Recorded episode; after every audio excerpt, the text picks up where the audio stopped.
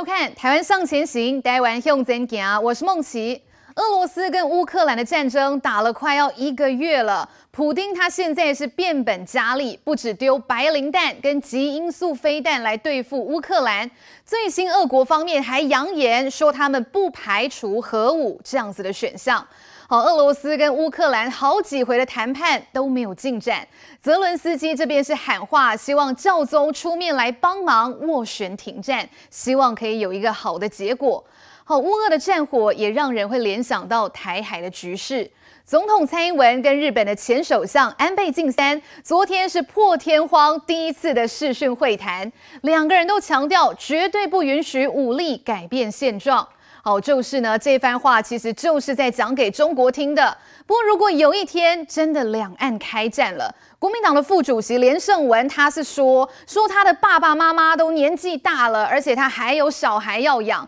所以他是不会跟中共拼到底的。好，事情都还没有发生，还没有开战，连胜文就已经表明立场，不会战到底。好，这是不是让中国称心如意呢？我们稍后继续来讨论。好，我们先来介绍今天现场的来宾。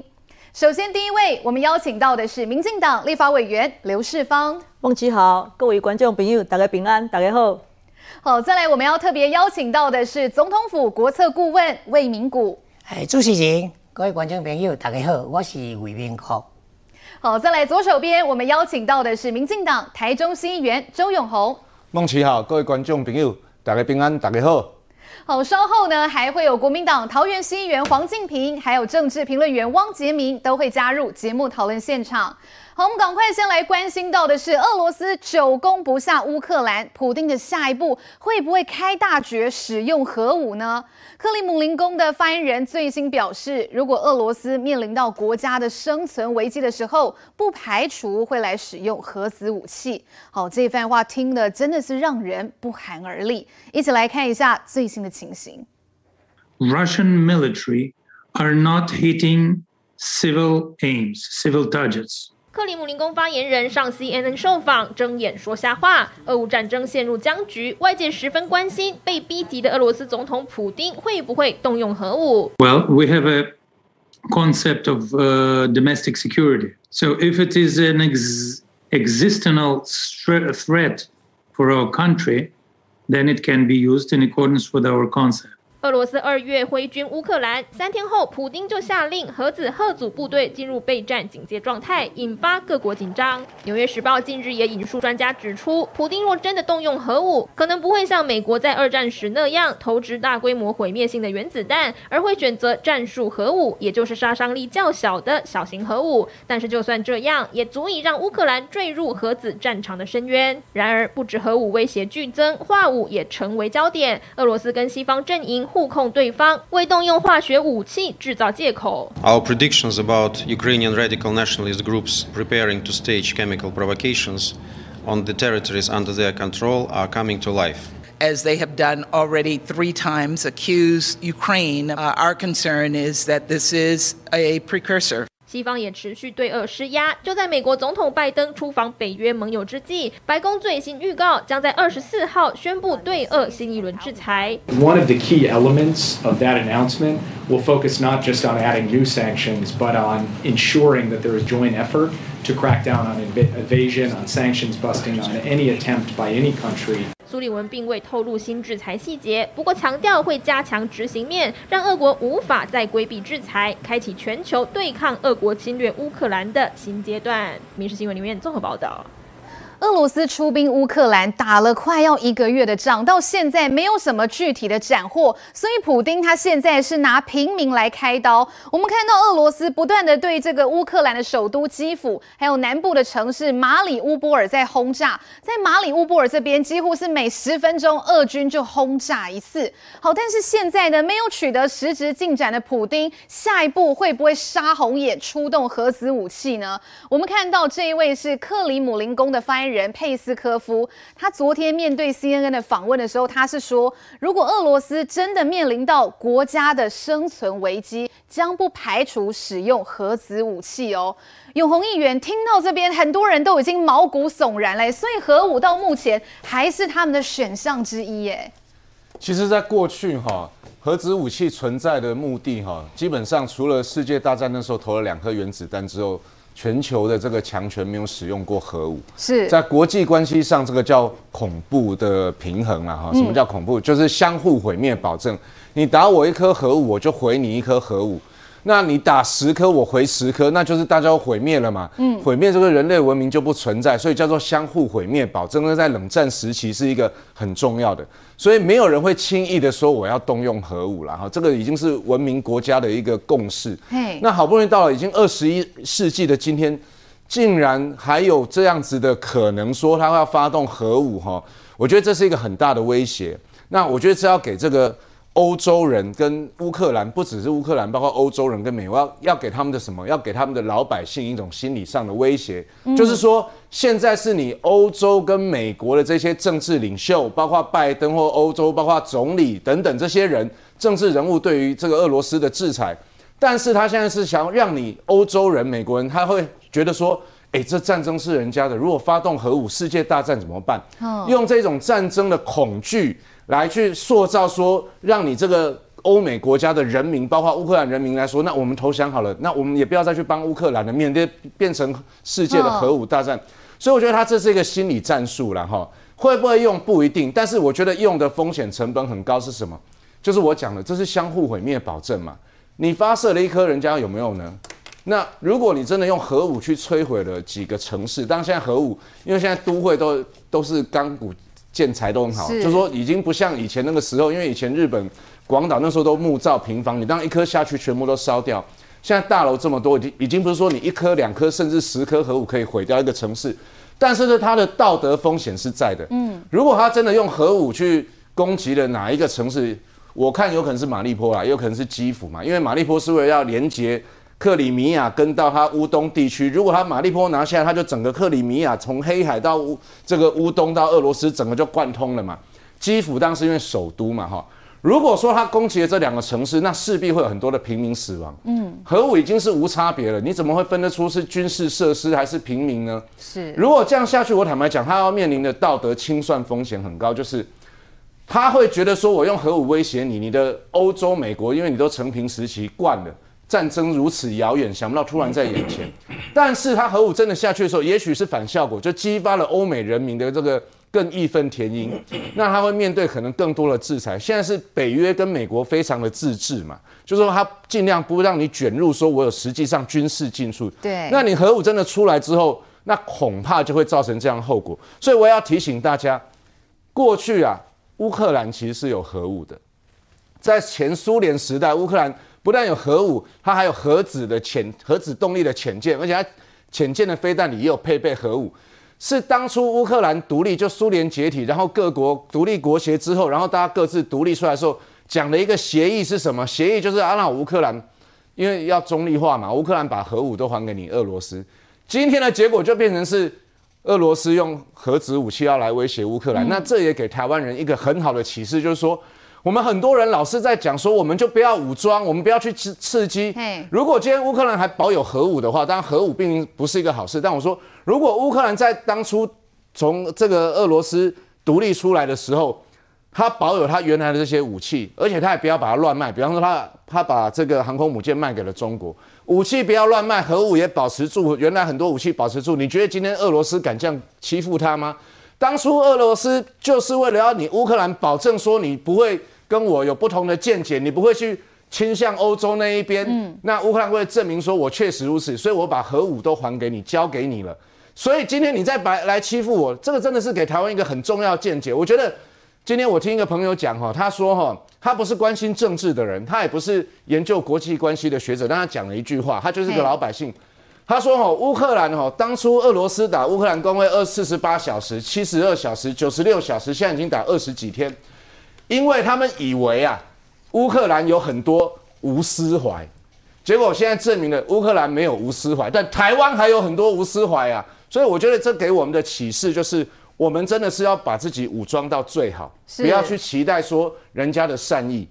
不要去期待。然后我也看到很多朋友最近在地方跑，有一些朋友比较。”亲，这我不太懂为什么会有亲中跟亲俄的这些人士哈。他说：“你看，你看乌克兰就是这都是美国害的啊！你看，你只要、嗯、你只要就这么简单，你就答应说不要北约，不要通过，嗯、不要不要东扩，然后答应说波罗的海三小国退出北约，答应说乌克兰哦以后不会要加入北约，还修宪把要加入北约这个这个条文拿掉，然后乌克兰以后是中立国，而且是倾向，你知道答应就不打你，我觉得这个很莫名其妙，好像说有一个，然后中国说要送棉被去，有一个人讲一个这个笑话，他说哈。有一个漂亮女孩子被欺负的时候，人家侮辱她的时候，你竟然在旁边说：“你不要反抗，你不要反抗就没有生命危险。”你让她去强暴你。中国的作为说：“那哎、我怕你倒在地上被欺负不舒服，我还送你棉被啊。”所以我觉得这这个荷兰大概台湾人看就是讲哦。第一，我们不要自我放弃，让人防卫决心。是是。第二，这个时候如果我们周边还有人再去说哈，我们不能去要不能去帮乌克兰，我们不要去谴责俄罗斯，不要去谴责中国，不要去刺激他们。我觉得这个时候哈，你们都要睁开眼睛去看清楚社会这个世界上目前发展的状况是怎么样，多少的老百姓，多少的儿童流离失所，然后跑到边境去。我觉得台湾人要觉醒。没有错，这一次这样子的战事带给台湾人真的很多的启示。这边呢，我们没来签告管定哈，因为其实现在看到的是俄罗斯已经快要到一种不换不听的地步啊，居然拿核武出来要威胁全世界。难怪现在在俄罗斯的内部，我们看到已经传出一些消息喽，听说这个政商界的精英已经要密谋一场杀掉、暗杀普丁的计划。来，县长这边怎么看呢？啊、呃，其实我们知道说，这个极权的国家，它对军事的一个一个啊、呃、行动，可以说是啊、呃、毫无人性的。嗯、哦，那我相信说啊、呃，这个俄罗斯啊，他用啊、呃、这无差别的一个战争的手段，他他用啊、呃、这个极速极音速的飞弹，第四用在战场。嗯、那我相信接下来他一定会用生化武器，然后也可也有可能就是用核武。那我们知道说，共产极权国家它是它是没有人道的，它是没有考虑到人道的。所以像乌俄的战争啊，可以让我们台湾人啊一个很好的一个启示：只有能够武装我们自己，我们全民国防，那那么我们只有自己能够啊自己国家自己救。我们不一我们不要期待说别人来跟我们帮忙，但是我们相信全民国防，大家好。能够把这个后备或者是我们部队这样的一个训练，能够把它结合在一起，让我们有一个集体的一个共识。我相信国际的社会看到我们这样的一个决心呢、啊，一定会跟一样，跟其他的这个民主国家的阵营一样来帮助我们台湾。那我们台湾跟乌克兰是不一样的，因为我们有海域，所以很多人说啊，美国不会帮帮忙台湾，美国没有驻驻军在我们台湾。其实美国它不用陆军啊。它海军可以可以巡弋我们台湾的周边的海域哦，或者是他空军也可以啊，甚至于他的潜艇都有可能都在我们台湾四周来来巡弋。所以啊，很多哈国民党的一些啊这个啊亲共的人士啊说阿共啊哈阿共也怕人台湾美国每个人每个人倒沙缸，嗯，即使这样是不对的，我们还是要对。对我们的盟邦要有这样的一个信心哈，那我们也相信哈，美日跟我们是一个同盟，大家在这几年来，小英总统他执政啊，这这个这几年来啊哈，我们相信啊，我们在国际的社会，自由民主的阵营的能见度不断的提高，那很多的欧洲的国家对中共啊这样的文攻武吓台湾啊，他们对我们台湾的处境更为坚定的支持。所以，我们一定要站在自由民主的这一边。我们不反中国，我们也不反对中国人，但是我们绝对是反对中国共产党，我们是反共的。真的，现在俄罗斯这样子的极权主义哦，还有包括普丁这样子的手段，真的已经搞到天怒人怨的地步了啦。所以，四方委员，我们才会看到啊，乌克兰有情报指出说，哎、俄罗斯里面呢，有人他妈给维被给普丁抬掉呢，而且甚至哦，连这个普丁的这个总统的接班人，好，都已经选好了这一位博尔特尼科夫，哈，有可能就是要来接班普丁的位置。怎么会俄罗斯境内现在也有这些消息传出来呢？俄罗斯。要侵呃，在侵略乌克兰的时候啊，很多媒体上面写乌俄战争，我觉得对乌克兰非常的不公平，其实就是俄罗斯侵略乌克兰。所以今天呢，看到这个克里姆林宫的发言人啊，针对 CNN 的访问说，如果俄国受到生存威胁的时候呢，不惜就动用核武，我觉得叫做睁眼说瞎话哈。他其实在欺骗全世界的人呢、啊，呃，来呃忽略掉说他自己侵略的本质哦。那刚刚几位来宾都有特别提到，就是说这个北极熊在已经高达满月的时间里面，没有办法把乌克兰拿下，甚至首都基辅呢，现在也受到强烈的反抗。那里面最严重的一个都市，就是刚刚永红有提到叫马利坡哈，马利坡这个城市里面呢，他们甚至呢，乌克兰还不是正规的军队。他们是属于民兵的组织，但是这民兵组织是比较呃右派哈，所以那个呃俄罗斯在提到说所谓的去纳粹化，也是可能在指这些非常右派的啊这个乌克兰的民兵组织啊，所以我是觉得说，其实我们以台湾的立场来看待这个俄罗斯啊在侵略这个乌克兰的时候呢，其实有几件事情，第一个，这个北极熊已经到了图穷匕现的地步，所以他会认为说他被这个包括美国在内，包括北约，包括整个欧盟把他逼到墙角的时候呢。他用的战术就越来的越这个呃，这个越严重，会越来越惊吓，会越来越用威胁的方式。除了俄罗斯，他们自己国内啊，有高达一百万到两百万人已经纷纷逃离俄罗斯，我不说乌克兰哦以外。呃，我们看到乌克兰呢，已经有大约一千万的难民逃到其他的国家去哈，所以其实呢，普丁到底有没有犯战争罪？我觉得美国总统所提到普普丁犯战争罪，恐怕所有自由民主国家人都认为他就是战争罪哈。但是现在普丁仍然掌有这个俄罗斯的这个政权的时候呢，他未来如果动用所谓的生化武器哈，或者是核武的可能性也是存在。它这个呢，可能是对我们这个自由世界里面的威胁之外，其实我们也不得不防哈。在这种经济性的这个制裁之后，拜登总统最近这几天也要到欧洲去，不管是对呃 NATO，就是北约，或者是呃 G7。都要谈到未来这个俄乌的战事呢，我们当然希望说呢，一方面要用这个战术或者战略上面呢，来遏制俄呃俄罗斯继续侵略乌克兰，战成造成这么大的侵略之外，其实呢，我们都知道俄罗斯跟乌克兰好几轮的谈判呐、啊，俄罗斯其实有一点已经往后退，他们认为说他们恐怕打不下去。最近这几天大家都知道所谓的匕首哈，这个呃极音速飞弹的部分呢，虽然里面并没有呃装这个核飞弹哈，但是都知道二零一七呢。这个是大概俄罗斯呃领先全世界哦，所这个呃创造出来了非常高超的这个呃这个极音速的这个飞弹呢，它打到基辅旁边去哈。那大家都知道说这是一种威胁，因为如果如果里面呢它放的是核子武器的话，那恐怕全欧洲大概两千公里这样的半径范围，大家都全部毁灭。这个是大家所说不只是第三次世界大战，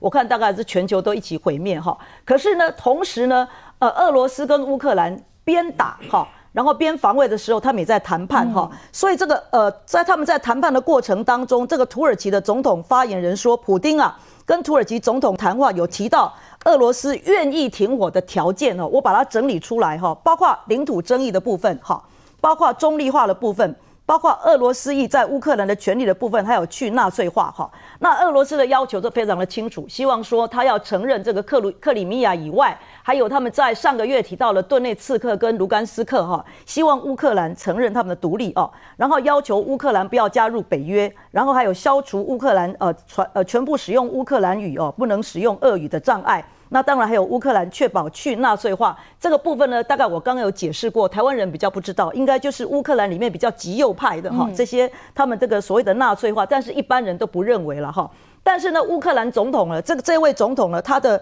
呃在民意的满意度越来越高哈，是，所以现在民意调查里面是高达百分之九十的人支持这位年轻的泽伦斯基总统哈，所以他的一言一指哦，一言一行，大家都受到全世界的瞩目，包括到不管是英国也好，或者联合国，或者是美国等等这些演说里面，都使得民主国家为之动容。可是他也站在一个国家领导人的立场，我觉得对台湾来讲是一个很好的一个指标。你看到他有提到。不管是克里米亚的部分，或者是卢甘斯克还有顿内茨克主权的话，可以谈判，但是他需要交付人民公投。嗯，交付人民公投，表示说他这是一个民主国家里面的总统，他知道说按照法律、按照宪法的争议的话，人民的公投这种直接民权是最重要。我相信站在台湾的立场，一定是可以感同身受，这是非常重要的。那当然包括中立化也好。或者是说乌克兰语，或者不能强迫说乌克兰语可以讲这个公部门可以讲俄罗斯语的部分，还有确保这个去纳粹化的部分呢，都是可以谈判的范围。所以当那个呃这个普丁呢跟土耳其总统呢谈话的时候，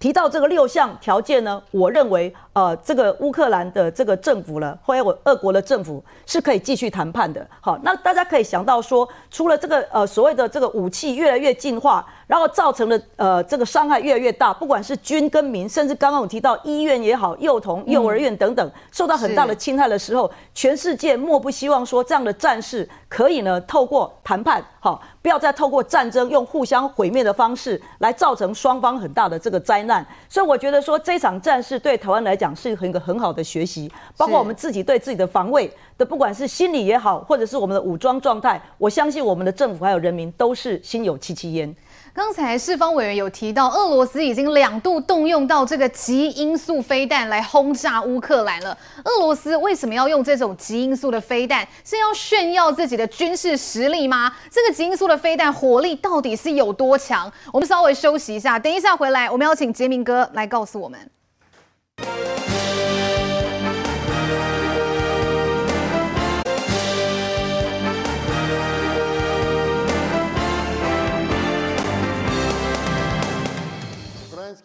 俄罗斯国防部二十一号公布匕首级音速飞弹在对乌军事行动中取得的战果，包括乌军在靠近罗马尼亚边界的地下弹药库，还有尼古拉耶夫一处燃料库，全被匕首成功摧毁。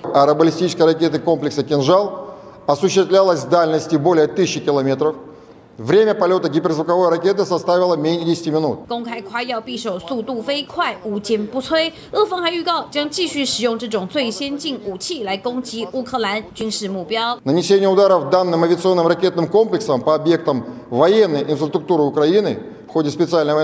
美国总统拜登也证实，俄罗斯在乌克兰用上了极音速飞弹，这也是极音速飞弹首度用于实战。消息人士透露，美军全程是及时监控。It's a good opportunity to test it, and it's also potentially a signal to NATO, to Poland, other countries, uh, that they they have this and and. To, to kind of keep their distance. 专家也表示，极音速飞弹危险之处就在于飞行速度达音速五倍甚至更高，而机动性也完胜其他飞弹。It uses GPS coordinates or a similar system to hone in on a target. It can also be directed by a controller to specific targets, and it can change course in the middle of its trajectory. And it can go right down on the ground where it basically evades radar coverage. 军事分析家担忧，美国还无法确实掌控极音速飞弹，倘若目标偏离或被滥用，后果无法想象。When it is launched, it is impossible to intercept this missile. Why?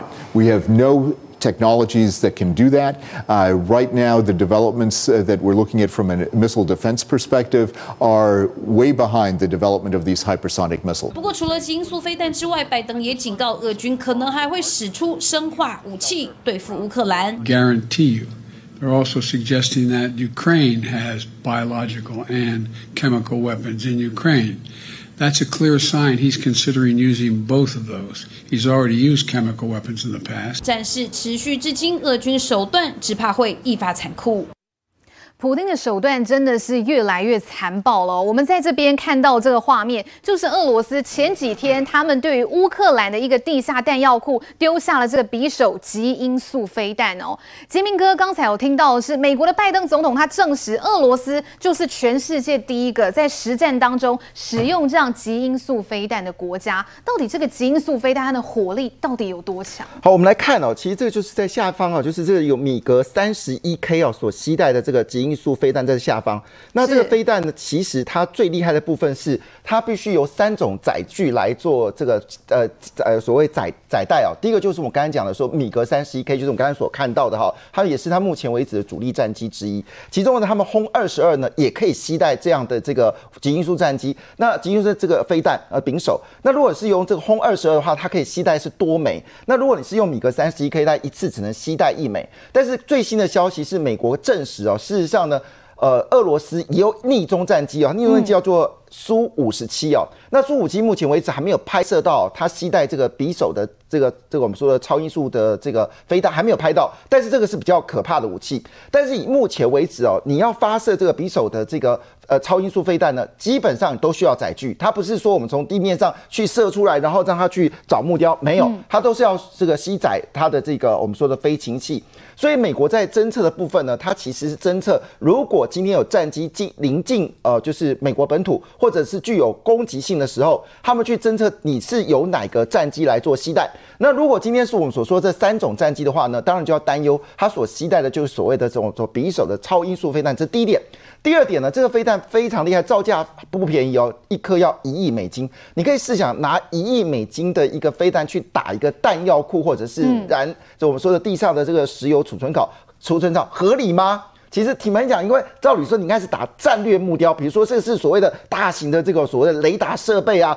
或者是这个政府所要的这个重要的军事要件啊，你去打一个燃料库，某种程度来说，其实让普丁的这个军心振奋。那你没有注意到他在轰打过程当中是有被拍摄下来？据了解呢，其实他们也动用他们什么欧罗的这个所谓的无人侦察机哦，其实是净空去拍摄的，他就要让把这个画面呢充分呈展现在国际的媒体里面。为什么呢？因为现在俄罗斯所得到的讯息里面，其实战败的战败，逃兵的逃兵哦，对这个俄罗斯来说确实有压力，所以他会透过这个媒体去放送的原因呢，除了让美国知道、北约知道说我具有这种攻击能力之外，其实很多部分呢，我们称之为大内宣。嗯，那么现在因为俄罗斯呢也开始受不了，因为这个最近这种说丧礼太多了，他也甚至要求哦，就是俄罗斯的公开媒体不能去报道任何丧礼的问题，你就可以知道这个普丁的问题压力有多大。我来补充一个关键的数据哦，关键的事实。刚才我们所谈到，就是有关这次这个波尔尼多夫哦，就是这个人，好，这个人，把他看一下。听说是普丁的接班人。那这个人，你看到这个表情非常的这个阴沉哦，确实哦，他最高纪录的时候拥有十万个地下部队，他其实是他们这个所谓的呃情报局总局的最高头子。那我们知道，在过去有几次暗杀行为，特别在英国惹的英国首相非常生气，就是有两个叛逃的这个俄罗斯 spy 嘛，母女俩，呃父呃父父女俩，然后。据了解呢，这个毒物呢是放在他们的内裤里面，然后把对方煮杀。那这个事情其实让俄罗这个英国非常没有面子，因为他们情报局竟然不知道这个事情，竟然毒杀成功。据了解，就是他他负责的。嗯。那但是呢，这几年哦，就是这个事情爆发之后呢，他的态度有些改变，他多方面去跟各个国家去接触，甚至在经济往来都有出现他的。一个踪影，他的态度呢是希望跟西方国家维持一定的关系。那这个消息为什么是揭露呢？当然有人怀疑这消息的一个忠忠实性啊。但是据了解，这是由这个呃我们说的，就是我们说的这个乌克兰的情报智慧总局，他们去解读来自于这个俄罗斯内部的讯息所揭露出来的。那我们都知道，最近俄罗斯很多的这个呃暗杀案都失败嘛。但是这个暗杀呢已经慢慢的了解哦，其实也是来自于他们情报总局里面反战单位所提供的，要不然十几次暗杀怎么会没有成功呢？是好，所以这个消息确实有它一定的可信度哦。那因为我们知道，他跟普丁基本上都是位阶差不多的，就是那种早期那种情报总局出来，他年纪已经不小了，七十岁了，所以某种程度他还有一种震慑的能力。所以这个消息越来越多出来的时候，而且要知道，他本身就是暗杀教父。他懂得用各种方式来暗杀所要的目标，包括有人就是走在路上，然后突然之间一个就是这是一个。就是俄罗斯的一个叛逃的一个这个我们说的这个也是间谍，他们在这个瑞士的时候，在等公车的时候呢，突然有人靠近他，雨伞打开了就阵亡了。沿着雨伞上面有一根毒针打进了这个这个所谓的这位应该是对不起，应该是一个有钱人，而这个有钱人呢是反这个呃就是普丁的，他逃到瑞士就这样被杀掉了。那据了解，操盘者也是他，所以也就是为什么这个故事勾勒出来说。真的有可信性的原因，是因为他本来就杀手级的教父，他最擅长的毒杀，甚至用所谓的假事件造成人就突然之间死亡。所以你看到普丁这次不是召开了什么克里米亚六周年嘛，对不对？好，看起来他风光的非常的，有人就是说他身上穿的家当可能高达三十九万新台币，有没有？可是你那件羽绒衣撒在翅膀，对，你要注意到的事情，他其实跟群众的距离是有段距离的哦，而且他周围其实有安插的所谓安全部队，所以表示他对他自己的生命确实有担心，因为。现在这个所谓的大量制裁下去之后呢，俄罗斯的有钱不但是他财富被冻结了，甚至对普京的愤怒是增加当中。那我们再继续下去，为什么他最之可能要动用到所谓的小型核武跟化学武器的原因，是因为现在已经有被拍到画面了，一个俄罗斯士兵把坦克车开到了就是乌克兰呃的附近的时候呢，他走下来举起双手，然后慢慢走向乌克兰的这个部队当中，他说。这辆坦克车 T 七十二，我送给你们吧，我不打仗了。那因为而且他说一句话说，那乌克兰政府就直接说一句话，没问题，你将来这个战争结束，我他立刻重点是他立刻安置到一个安全地方。据了解，那房子非常舒适，让这位年轻的二十二岁的士兵先住进那个房子，有吃有穿，而且允诺战争结束至少给他一万美金的安家费。嗯，更重要的事情是给他乌克兰的这个国籍哦。那这个消息已经不断的放送，已经造成越来越多俄罗斯士兵在打仗的过程中，他是没有要要打的这个意愿。好，那你这情况下，如果你前方部队没有意愿，而且最新消息哦，有这么的新闻说，可能连俄罗斯现在啊，他们的所谓的这个弹呃粮食跟弹药，恐怕只剩三天的数量。那你觉得普丁面到这个问题了，嗯、你现在战士将领被打死，因为最近有一个工兵的这个少将又被 KO 了嘛，他已经第七个了。所以你的这些将军们这样子已经死掉多少呢？前他们总共四个军团。四个军团里面，他已经死掉四分之一的将领了。所以种种的状况来说，普丁如果真的打不下去的时候，动用化学武器或是小型核武是他不能不做的决定。哦，普丁是不是真的面临了内忧外患哦？来，静平议员怎么看？因为刚才杰明哥帮大家分析最新的消息，普丁呢，他们所派出的军队当中又有第七位高阶的将领疑似呢也阵亡了。所以到底俄罗斯的军队发生什么事情？派出去的高阶将领也不过才二十几位，就已经有六七位阵亡，所以这样子的比例非常高哎。整个军队的通讯是不是已经被乌克兰给拦截了？第一表表示克里姆林宫来自于这个莫斯科，这个普丁直接指挥的这样的一个层级压力太大。那第二个二十几个将领，到底其实谁是负责主要的主其事者？就是在乌克兰战场上的统一指挥官，目前还看不到。美国是在怀疑说，到底有没有这样一个人存在，还是呃真的没有这样的一个体系，没有这样的一个指挥官？如果没有的话，那可以说明为什么俄罗斯这二十八天、二十七八天以来的这个进军这个荒腔走板，那不像是一个世界前三大军事强权在战场上的一个真正的一个这个他战反映出他的战果。嗯，那如果是有这个将军的存在，那这个指挥官还真是不会打仗。我说就军事论军事的话，是这个是美国 CIA 包括他们军事情报单位还有他们的这个。ISW 他们的一个战争研究所所得出来的一个结果跟怀疑后，那六七个将领，甚至有人说八个，甚至有还有怀疑到什么？最近这两天传出来说一个中将司令也阵亡，是嗯，为什么他们这些中少将都会在最前线去？嘿，这也包括海军的黑海舰队副司令，这个为什么会巴利？为什么会在也会也会被、嗯、也会也会这个被狙杀？因为你在海上的，如果你在舰队，你在旗舰上，怎么也会碰到这种状况？那有一说就是，如果不是俄罗斯的军方内部存在着一种呃弥漫着一种为何而战、为谁而战的这个主义的话，嗯、要不然就是军方内部策动，也有人这个被就是俄罗斯俄军内部也有人在策动暗杀他们自己的将领或狙击，要不然就是说这一些前线的指挥官、这些的司令、副司令，他可能在最前线一般。战争这些高级的将领、少将、中将不太可能会站在最前面。对，呃，要不然就是他的情报位置这个泄露了、被披露了。目前在这一场俄罗斯侵略乌克兰的战事，看得到的是美国跟北约很多的国家提供俄罗斯的呃，提供乌克兰的这个对于俄罗斯的密接的情报资源。所谓密接的情报资源，就是从不管是他所出呃出现的位置、战略，他的一个前进的可能部署的阵地。他的一个，还有包括他的主重要的将领层级，还有他的指挥官层级可能出现的这个位置，这些都有可能让美方的情报人员所掌握。不但俄罗斯的特种部队暗杀不了泽伦斯基，然后甚至泽伦斯基还可以不断的去跟各个国的国家的国会做一个公开的演说，是在舆论战打出非常气势非凡的一场这个争取国际视听的支持。然后相反的是。俄罗斯这边不但找不到泽伦斯基的下落，然后在他们的这个将领又前仆后继的一个一个阵亡，显示他的情报也失灵了。然后呃，对乌克兰的战场来说，这个俄俄军是有点像瞎子一样，嗯，你完全听不到，也看不到，更找寻不到。那可是相对的乌军而言，他却似乎对这些俄军的高阶的这个军官了如指掌。那这个是可能俄军在接下来打，他不但会陷入泥沼之外，他也会拉警报，因为这个是打到后勤，很多人最近都常在台湾，大家也蛮关心这样的一个世界上的一个国际局势这个大事。大家就会问说，哎、欸，你看一下俄俄罗斯跟乌克兰的俄乌这一场战事会打多久？我说那当然是看普丁愿不愿意拉下面子，就是承认这一场战争的失败。嗯，而现在刚刚其实四方委员提出来这个普丁的整个六项协议的一些等等，就是几乎间接承认他这一场战争讨不到任何的便宜。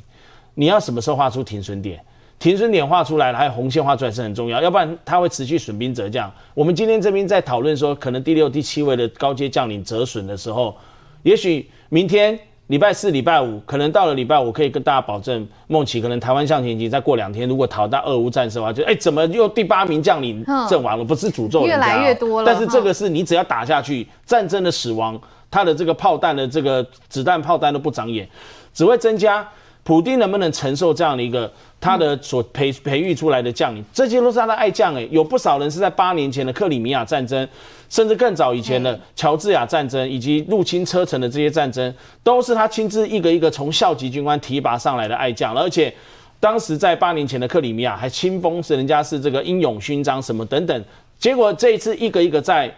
乌克兰的战场上折损了，所以我说，普丁有多少的口袋，还有多少这样的一个名单，有多少将领可以这样子接受的下一个一个这个上升在乌克兰战场上，所以这是一场不利于普丁、不利于俄军的战场，而这些高级的这个将领的这个阵亡，也象征着这些俄军的底下的官兵，他愿不愿意、敢不敢士气低落，敢不敢再打下去？如果再打下去的话，时间真的。我已经讲了一个礼拜，时间真的对普丁、对克里姆林宫不利，对俄军也不利。嗯、所以乌军呢，他有本事、有条件这样不断的去把俄罗斯的拖垮。那拖垮下去，整个俄罗斯的老百姓、俄罗斯的国内的震惊动荡、俄罗斯的经济整个再往下拉的话，都不利。所以我觉得这个是非非常值得克里姆林宫要思考的一点。是普丁哦，他现在一的是不爱紧苏了。那这一场战事到底还会再拖多久呢？有关于军事最前线的消息，我们休息一下，等一下回来，杰明哥还要继续帮我们补充。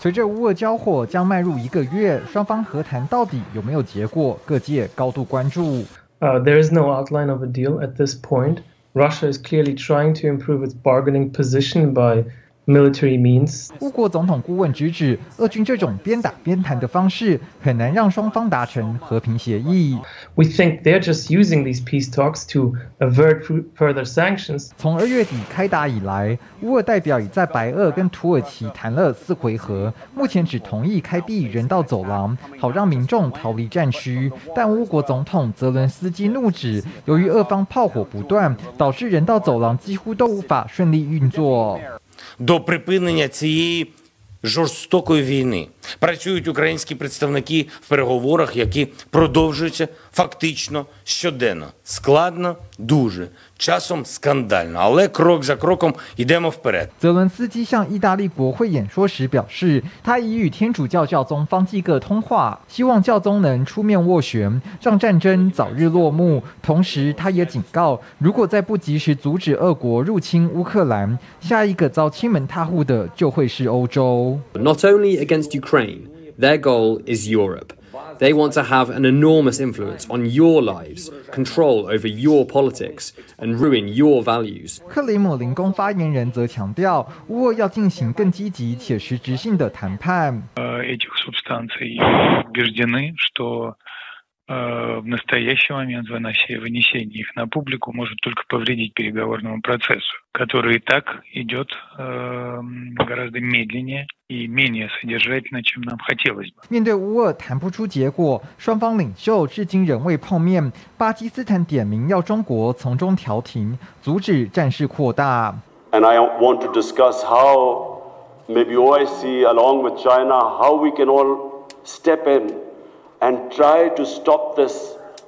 this conflict. 至于中国到底有没有向俄国提供军武，美方官员表示，目前还看不到证据。What I can tell you is we have not seen since those meetings or since the president's conversation with Xi,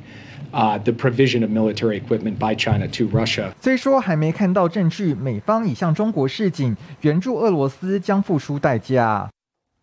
乌克兰跟俄罗斯已经经历了第四轮的谈判，但是都没有进展了。我们看到泽伦斯基他说，其实每一次的谈判对乌克兰来讲都非常的艰难。那他现在希望可以请出这个教宗方济各来帮忙调解，赶快终止这一场人道灾难。战争开打到现在，今天第二十八天了，杰明哥，俄罗斯军队一直没有办法取得实质进展，最关键的原因是什么呢？好，最关键的事情，他没有天空啊。事实上，我们知道这些是呃，这个格伦斯基，比如说他是一个演员，他常常会说一句话说啊，欧洲没有给我帮忙。但事实上，我们知道源源不断的几百亿、几百亿的武器早就运输过来。他说呢，我们实际上粮食实际上不够的，呃，这个欧洲并没有给我足够粮食。但是为什么俄罗斯要去攻击波呃乌克兰西部呢？是因为确认大量粮食正在运往这个呃这个乌克兰。那他说一句话说要做这个天空净空啊，他事实上呢，据了解。为为什么俄罗斯的武器常常会打偏，最后必须要派出让这个米格三十一近距离的，好比较近距离在射出所谓匕首飞弹，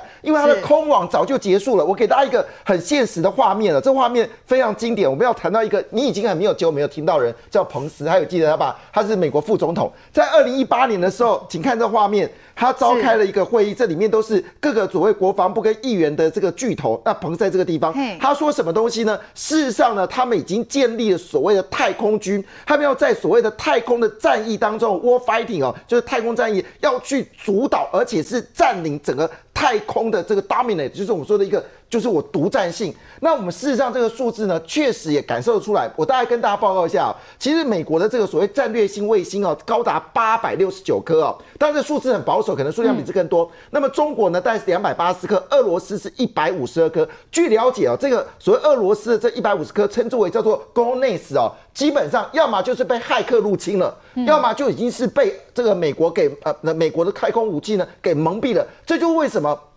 俄罗斯的这个军队的这个行径，老是被乌克兰提前就埋伏。你还记得哈哈尔科夫那场战役最惊人，一排整个第六的这个所谓的这个坦克分队，全部就像那个炸鸡蛋一样，咚咚咚咚，一个被炸掉。那么最近被拍到的画面是在这个所谓的基辅哦，他们在攻击基辅接近河岸的时候也是哦，就是一二三辆坦克车，才前面还看他行进当中。我要先说一下哦，那周围都是旷野，也就是说你要。派这个所谓的单兵做这个刺针飞弹是呃标枪飞弹是不可能的，所以他在旷野中也被这个精准炸弹直接嘣嘣嘣，直接那个画面多精准，那个车车在往前开啊，嘣一声就炸掉，然后第二艘、第三艘全部炸炸掉。那为什么他们会精准的知道这个讯息的？很明显事情是俄罗斯完全没有办法制空权。那还有北斗卫星啊，我我认为习近平现在非常担忧。你看刚才巴基斯坦总统为什么要出来说话？巴基斯坦跟习近跟中国是铁杆兄弟啊，整个亚洲地区哦，巴基斯坦跟这个美国跟这个中国的关系是好到一个极致。以前我在中国工作的时候，没事干就拍巴基斯坦跟呃中国有多好关系。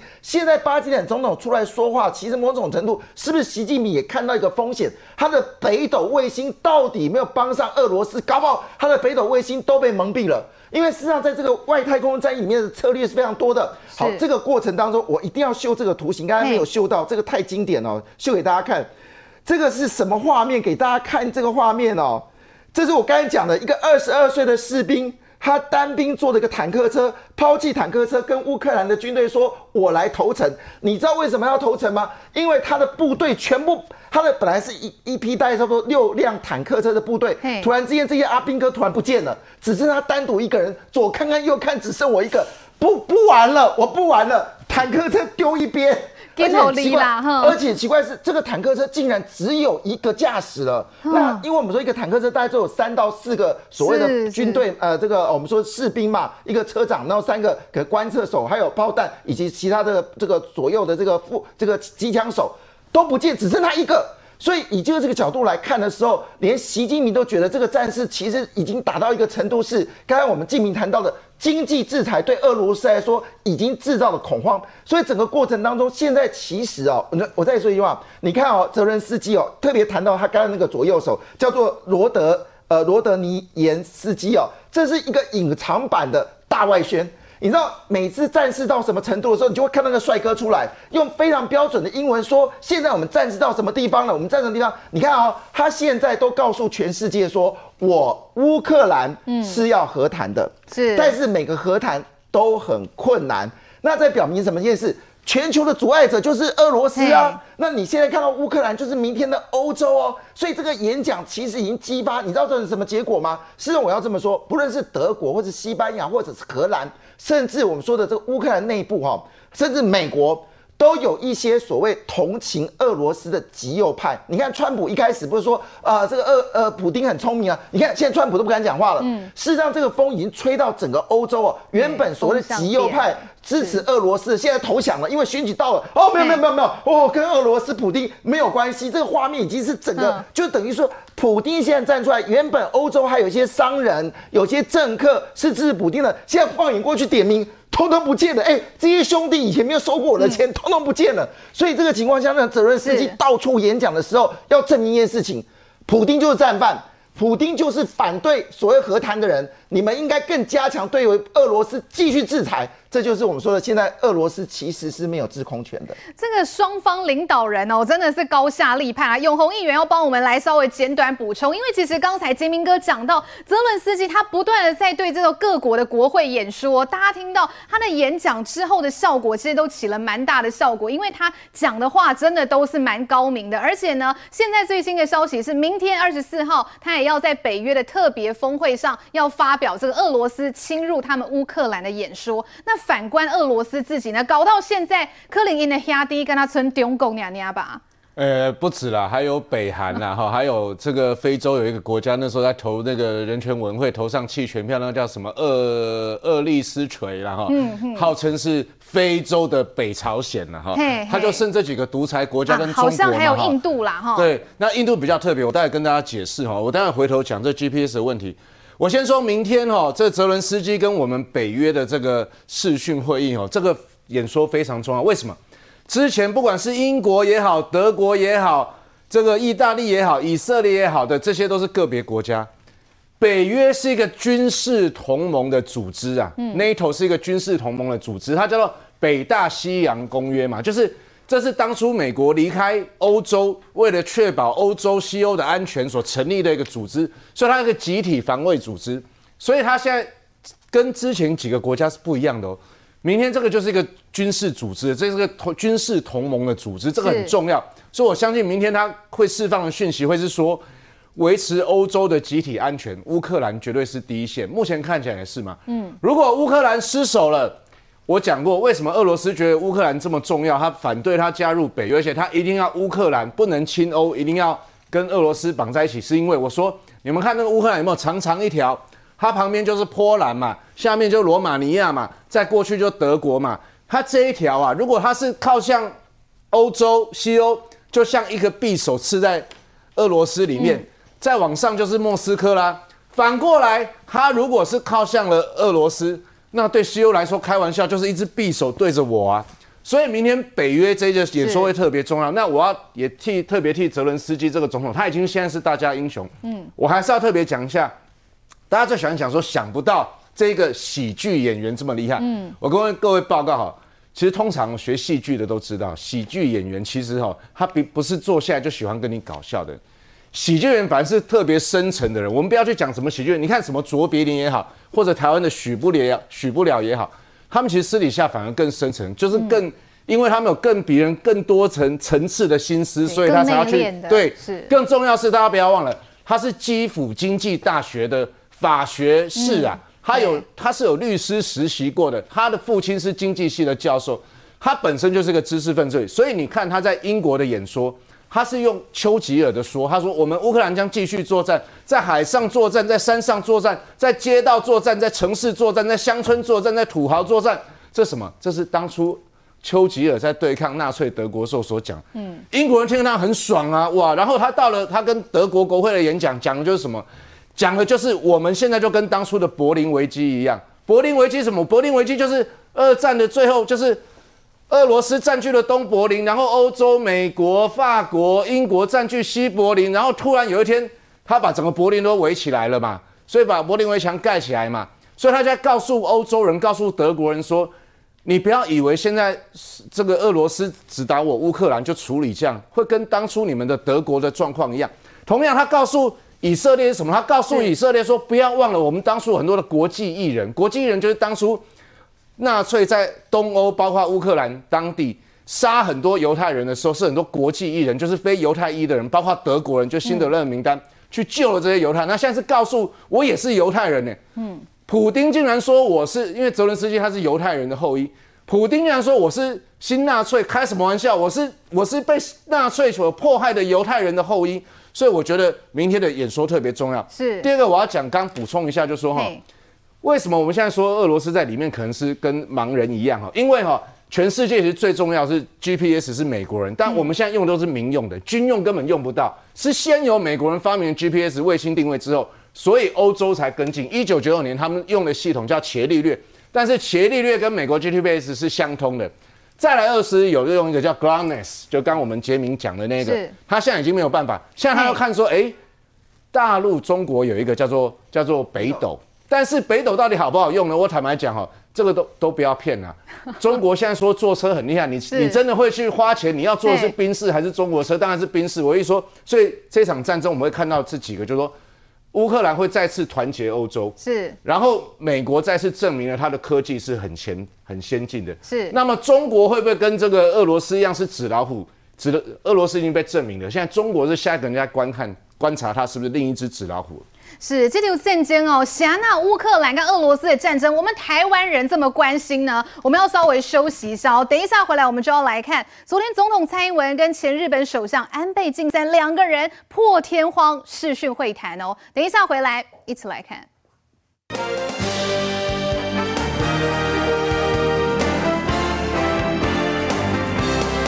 明示。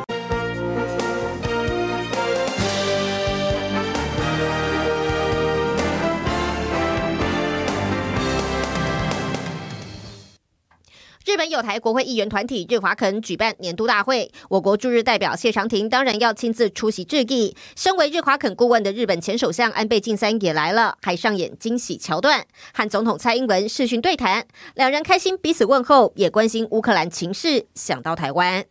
这一次俄罗斯入侵乌克兰的行为，哈，基本上是动摇了呃国际的基本原则，那也受到民主国家的谴责，哈。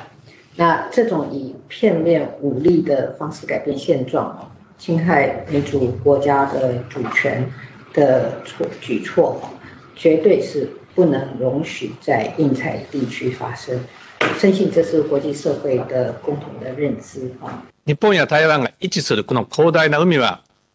国际法の下自由で开かれた海でなければならないというものです。当然、武力による一方的な现状変更は あってはなりません。地域の安定のために、日本と台湾が情報を共有する、情報共有も大変大切であると考えています。两人都反对武力改变现状。日本产经新闻台北支局长石本明夫直言，这句话当然是说给邻国听的。日本的政治人物越来越敢发言了。安倍晋三重申，台湾有事等同日本有事，等同日美同盟有事。蔡总统期盼台日深化交流合作，尤其挺台加入 CPTPP。啊，台日之间呢可以一起努力，让印太地区的经济可以更强而有力。那么也期盼日本持续的促成台湾加入 CPTPP。现在は英国との交渉が始まったところですが、台湾が协定の原则を受け入れ、そしてまた、协定の高い水准を満たすことで、早期に加入が実现することをですね、强く期待しています。两人十五分钟的会谈意犹未尽。もちろん、台湾を访问させていただいて、亲しくお话しできる机会が早く访れることをですね、念愿しています。那我也非常期待能够有机会在台湾，嗯，接待您到台湾来访问。这是继一月蔡总统和安倍通电话以来，两人二度会谈，不只凸显双方的好交情，也显示台日友谊越来越紧密。 哦，台日友谊真的是越来越好了。昨天这一场视讯会谈，我们看到双方都试出了很多的照片哦。总统蔡英文跟这个日本的前首相安倍晋三这样的视讯会谈，长达大概十五分钟左右哦。尤其安倍晋三还主动推文表示说，其实就日台关系跟乌克兰的局势哦，双方都一致认为是绝对不能接受以武力改变现状的企图。我先请教一下四方委员哦，其实昨天这一场视讯会谈，最后讲出了这样共识，绝对不能原谅，不能接受武力改变现状。这其实就是在讲给中国听吧？是，我想呃，孟琪刚刚讲的非常好哈，尤其呃，我们安倍呃前首相啊，特别提到说跟我们这个小英总统啊交情很好。其实呢，他们这是第一次史上的视讯会议之外。呃，其实我们小英总统还没有当选总统之前呢，是曾经用民主呃民进党党主席的身份呢到日本，然后在呃这个走廊上啊跟这个安倍晋三当时是首相见过面哈，嗯、所以这样的交情其实是看得出来说，这个呃日本呢是非常重视台湾，不管是在政治、外交、军事上面的一个呃紧密的协定哦。那昨天这一场会谈呢，大概有锁定三件事情，第一个就是有关于灾难的部分。呃，我想大家都知道哦，这个福岛的三幺幺哈，呃，也刚好是届十一周年了哦。嗯、那日本的这个呃朝野啊，或者是日本的这个呃军民呢，其实都非常谢谢台湾在第一时间内啊，就用最大的助力来帮忙他，而且是全世界这个呃呃这个捐献最多的国家哦。当时我们在高雄市政府啊，也受到他们的这个感谢。我觉得说，呃，日本人是非常重视友情的哈。那再来更重要就是说抗疫的部分哈。当台湾在缺乏有关于这个呃国外的这个疫苗援助的这样的空窗期的时候呢，日本跟美国是第一时间赶快把他们的这个疫苗运送到台湾来，来解决我们台湾当时疫情非常紧绷的这个状况。状况状态态，然后第三个就是有关台湾加入 CPTPP 哈，呃，当然日本呢，他们呃知道说去年呐、啊，台湾的这个四大公投案里面呢，有关于这个呃呃这个四个公投案都通过之后，再再来就是我们现在立法院已经通过，对于所谓福岛周边的这个食品的这个安全的考量的部分呢，也通过了哦，所以呢，日本哈呃安倍晋三首相他是第一个。签到这个 CPTPP 十一个国家里面的首相，他会呃协助台湾在 CPTPP 的申请上面，怎么样进入我们的个国际经经济社会里面的一个最好的开端。所以当时呢提到这几项事情的时候，我觉得双方真的是与有荣焉哦。对于不管是日本的发展或者是台湾的发展呢，大家都会呃醒醒惺惺相惜。那最重要的，包括今天在这个各大版的头条呃里面也提到，就是不管是安倍晋三首相或者是台湾。都强烈的反对片面的武力改变现状，这有两个启示。第一个，台湾过去以来都觉得说，台湾呢本来就是独立于中国之外，包括我们的呃这个总统在呃过年的时候的演讲、元旦的演讲跟最近的演讲哦，这中华民国跟中华人民共和国不不隶属啊，不互相隶属。那同时呢，我们非常强烈的，我们可以维持现状，但是如果这个现状被呃，所谓的和平的假象，但是真正是武力犯台这样来侵犯的时候呢，台湾是不允许有这样子的事情发生。所以，呃，安倍晋三他也特别提到。台湾有事就等于日本有事。当他讲出这样话的时候呢，其实更证明了日本政界他们也了解说，台海如果一旦发生事情的时候，台湾绝对不是孤立的。好，还有像日本这样的一个呃这个民主的同盟，或者像美国这样的印太同盟组织呢，都会帮忙我们哈。那这个时间点我觉得刚刚好。为什么刚刚好呢？大家都知道，俄国在侵略乌克兰的时候。当时台湾也弥漫一股气氛，什么昨天的乌克兰，今天的台湾，昨天的俄罗斯等等这一些。可是呢，当拜登总统啊、呃、请了五位他们前重要的国安官员，包括说前任的这个庞佩奥，呃，这个呃国务卿来台湾的时候，大家都知道说，原来美国讲的话绝对不是呃随便讲讲的哈。然后也破了台湾有一些呃亲共人的这样的一个嗯嗯、呃、这个呃乱七八糟讲的这个立场哈。那第二个就是说，最近也是我们可以看到。这个中国呢，它在南海的这个三个岛里面的军事化，或者是俄罗斯呢片面撕断跟呃撕裂跟日本说他们北方四岛上面的这个和平协议谈判的时候，更能够体现到其实日本跟台湾是唇亡齿寒。我们要维持台海现状的时候，第一个跟印太的和平组织这样呃和印太呃这个自由联盟里面的所有的和平的现状非常重要的一点是我们不允许片面改变武力犯台。那这一点如果日本的政界也同意我们的说法的话，我认为未来呢在保障台湾呐呃的一个和平安全上面才有比较好的保障。那当然未来不管是经济的发展也好，或者是其他这个呃这个同盟方面的这个呃武力发展，包包括刚刚有提到。共同共享这个情报资源啊，其实是非常重要。是，我相我相信这样子的一个表态也好，或是这样子一个友情啊，呃，台湾的人呢，真的是心里面有很大的感受。我觉得，如果我们整个的印太啊、呃、这个同盟里面，包括我们第一岛链上面能够共同团结合作的话，才能够像乌克兰面对欧洲那么多国家，它可以团结欧洲的国家共同来对抗俄罗斯的入侵。我觉得这才是最要重要要点重点，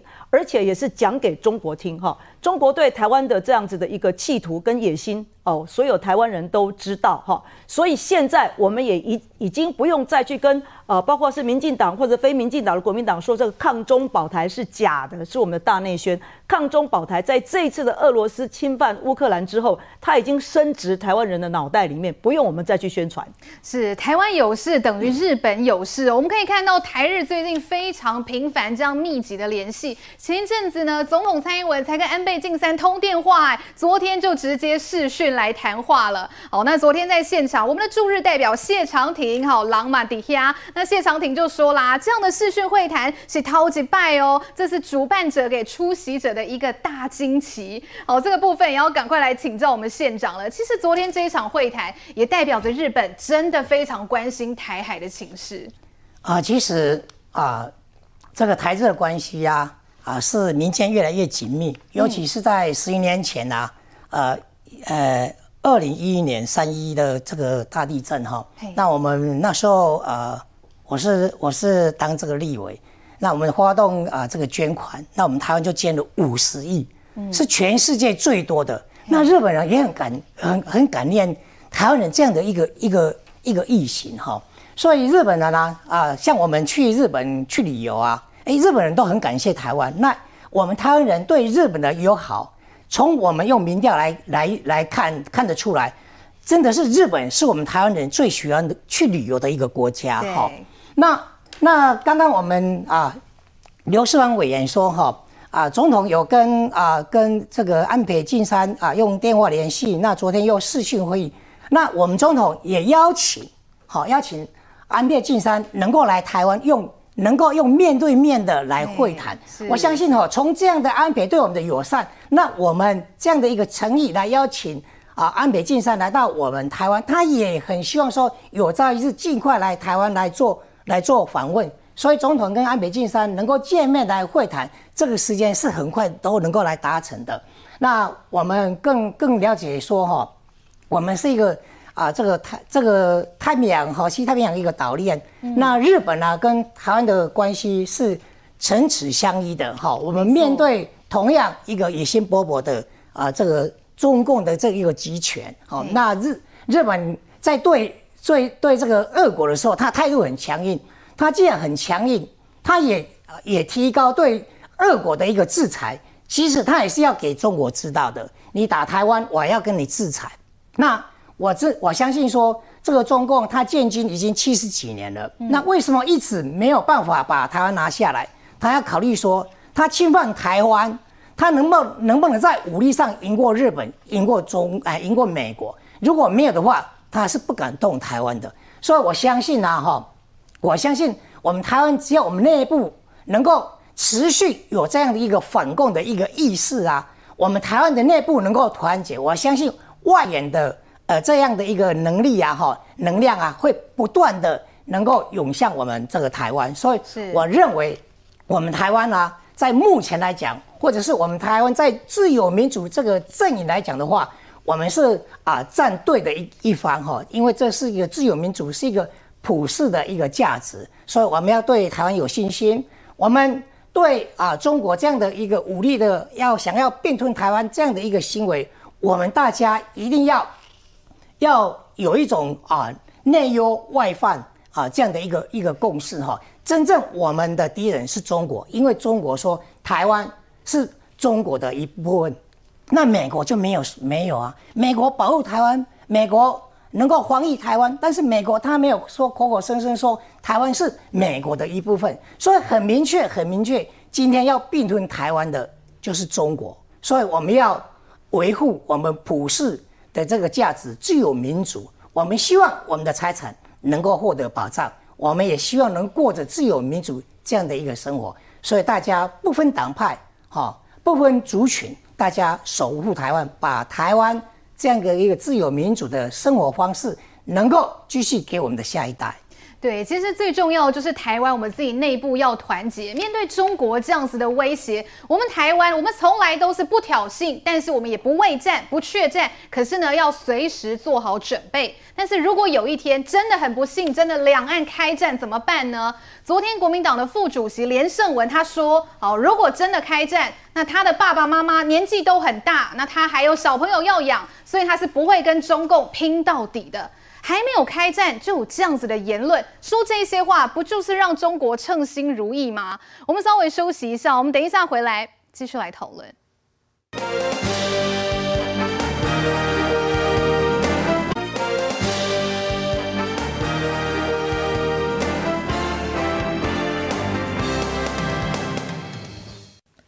全世界的普世价值和平。反战，所谓普世价值放弃，那国民党关系解散算了。节目上高谈反战和平重要性，国民党副主席连胜文想到一九九六年台海危机时，即使战争开打，他都坚持要从美国回来。我就是回来跟你拼拼死拼活。可是等我们年纪大了，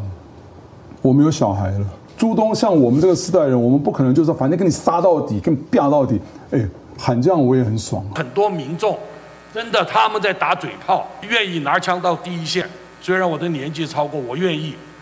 我愿意为保卫中华民国战死沙场。就连国民党立委吴思怀都誓言愿意为国战死沙场。连胜文过往就因为体重过重没当兵，福大毕业后直接出国念哥伦比亚大学，被酸到现在。父亲连战，二零一五年还到中国天安门参加九三阅兵，与对岸关系良好。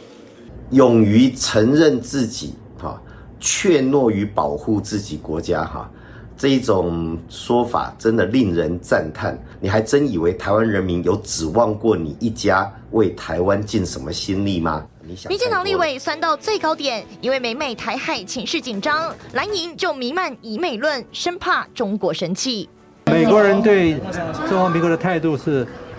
出售武器给我们，提供情报给我们，但是不会出兵。小国哈，或是你比较弱的这方，不要去刺激那个大的一方哦。没事捅一下捅一下哈，捅久了哈，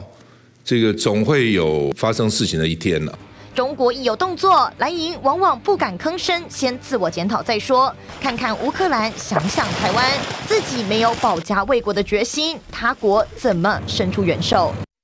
连胜文的这一番话，我们再来看一下。连胜文一跟你是够在机会，好，他说他年纪大了，爸爸妈妈年纪更大，而且呢，他有心爱的人，也有小孩。已经跳脱过去那种年轻血气方刚的年代了，所以呢，是有一刚两岸真的开战，一起无可能跟这阿公啊抬高队变高队。他说，如果大家都这样喊，那当然大家都很开心啊。可是实际上这是干嘛呢？好，他说，如果国民党哦为了要取悦一些荒谬的言论而放弃理念，那干脆解散算了。好，这就是。这个连胜文他的理念吗？我们再来看一下哦，这个吴思怀，我刚才稍微 Google 了一下，吴思怀今年六十九岁，你会比连胜文更卡多哦。他怎么说？他说他愿意到第一线为保卫国家战死沙场。来，赶快东西够冰冻哎哈！我赶快先来请教一下敬平议员，连胜文这样子的理念，因为年纪大了还扯到爸妈，所以如果开战不会跟中国拼到底，这样子理念，这样的想法，敬平议员，你敢听海瑞？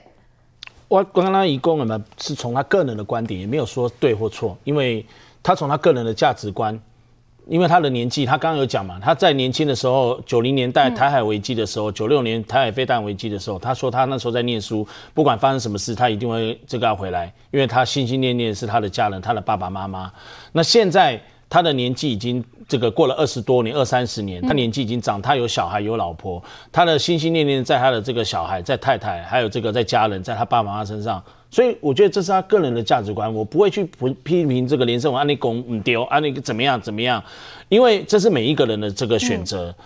不管是大战或是大难来时，他要做什么样的一个这个方式？如同刚刚用这个吴世怀来对照他，吴世怀就算说的太多再多，还是有很多的这个一些反对他的人，或者是酸民的。哎呀，你你只会靠嘴巴讲真的吗？你讲的什么啊？你你就像他去国防委员会，就是说你是不是会泄密啊？你会是把机密弄到中国去啊？等等诸如此类的。所以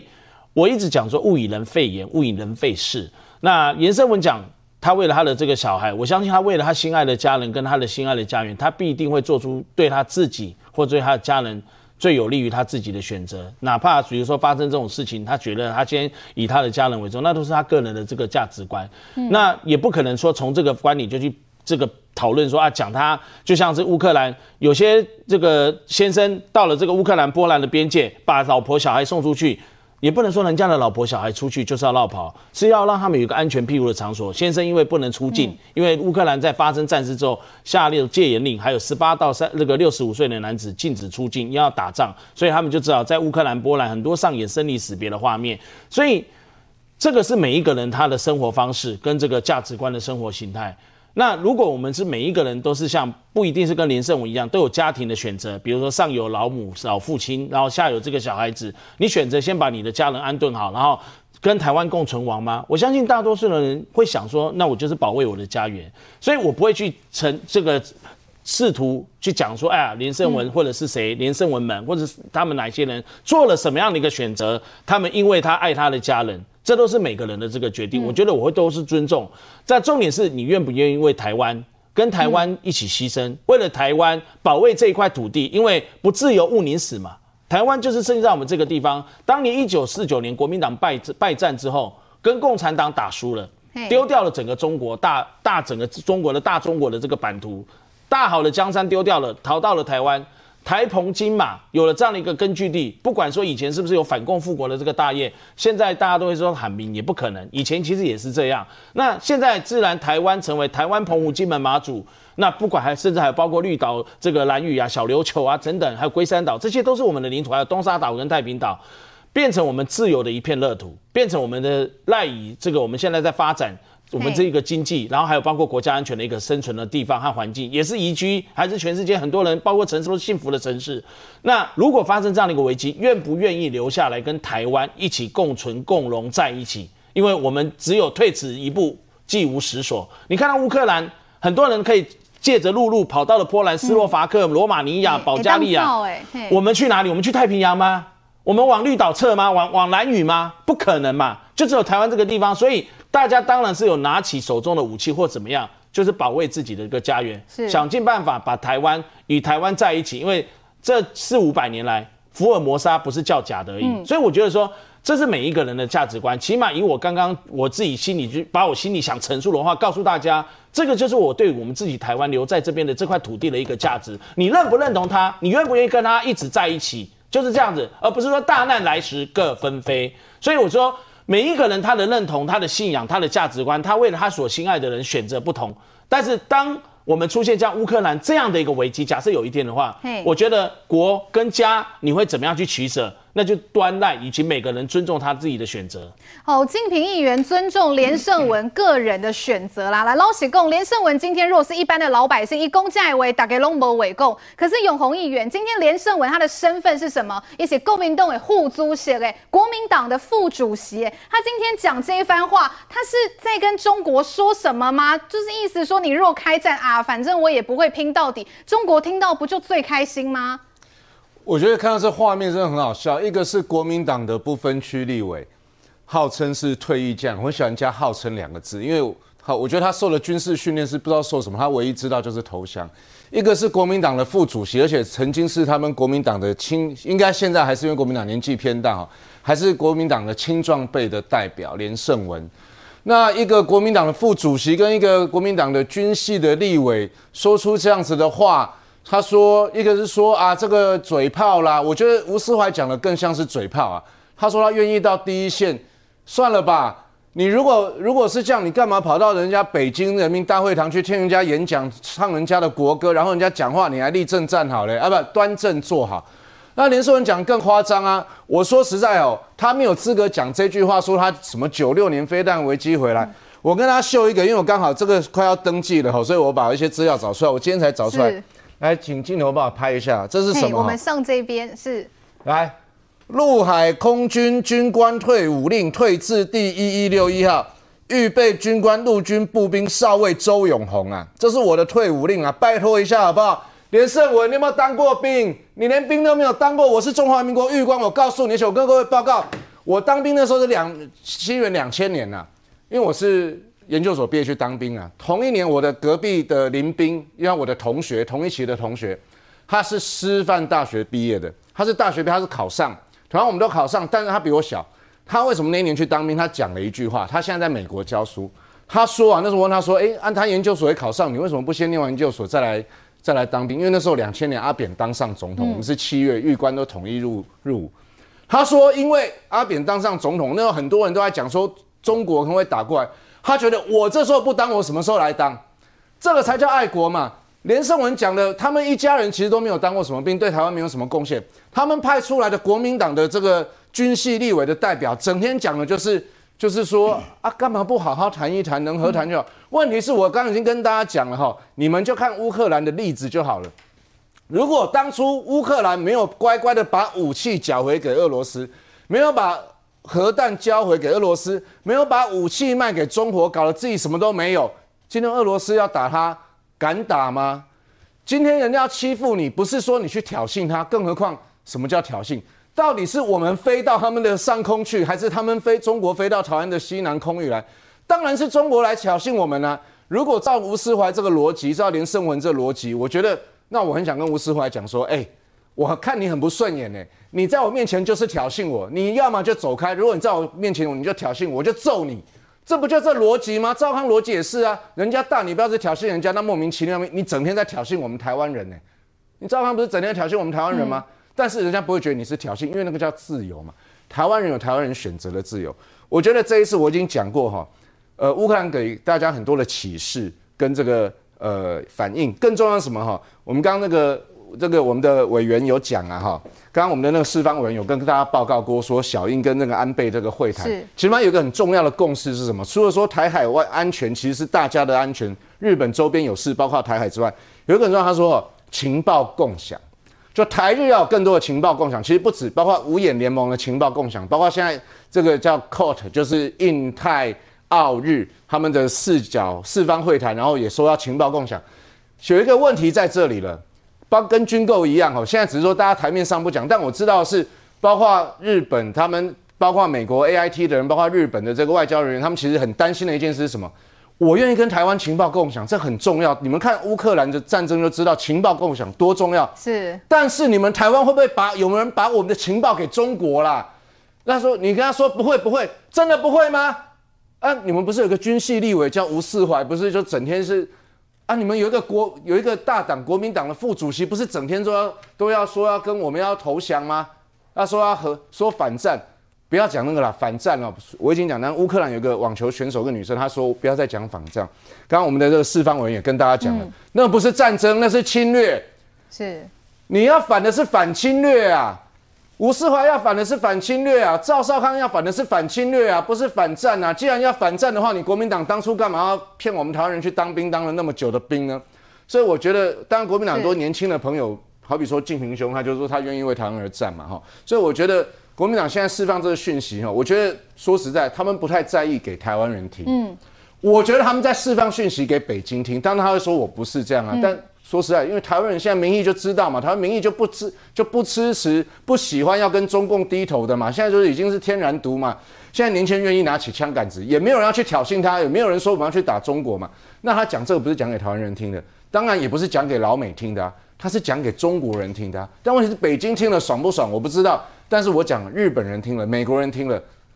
澳洲听了。大家心里想说，开玩笑，我现在开始要跟你做情报共享，嗯、然后你的这些人通通整天要跟中国眉来眼去，那我这情报共享不就危险？所以我觉得危机是在我们台湾的内部，是乌克兰是，台湾也是。好，堂堂哦，我们台湾最大的在野党国民党的副主席连胜文公司之宽为啦，如果有一天真的打仗，他不愿意拼到底啦，这样子真的可以吗？我们稍微休息一下，等一下回来继续来请教世方委员。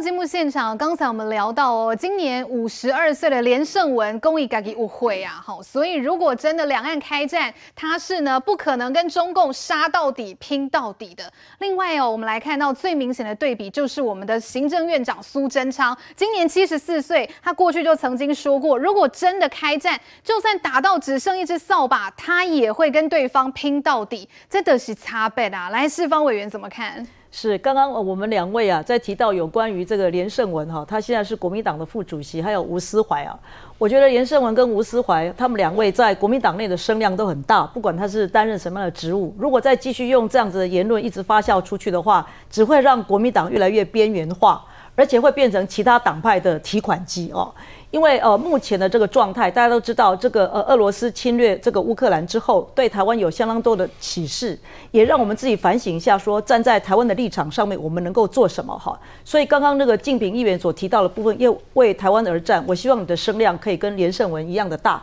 这样子对国民党内部来讲的话，比较能够跟所有的台湾的这个主流民意是站在一起哦。那所以我要特别提到，就是说，不管是苏贞昌院长，或者是呃这边有提到这个联电的荣誉董事长曹兴诚哈，我也要跟各位提到，就是说呃今天的这个呃报纸上面有特别提到童子贤先生啊，他也提到说，以目前的状态呢，很多科技业者是加速脱中，就是从中国出来哈。跑到其他地方去哈，然后再加上说，我有一个朋友，他也是一样哦，在这个呃竹科里面服务。他说他的公司里面呢，因为这一次啊，呃，台湾因为加入这个经济制裁，这个俄罗斯的 SWIFT 这样子的一个清算系统，他们大概呃每个月损失三千万美金。但是他在告诉他们自己公司员工说，损失三千万美金是为了做到他是一个 global citizen。就是一个全球的公民的这样子的义务的时候，所有的这些科技业界他的员工都给他按赞，就表示什么？表示说我们看看别人，想想自己哦。如果我们在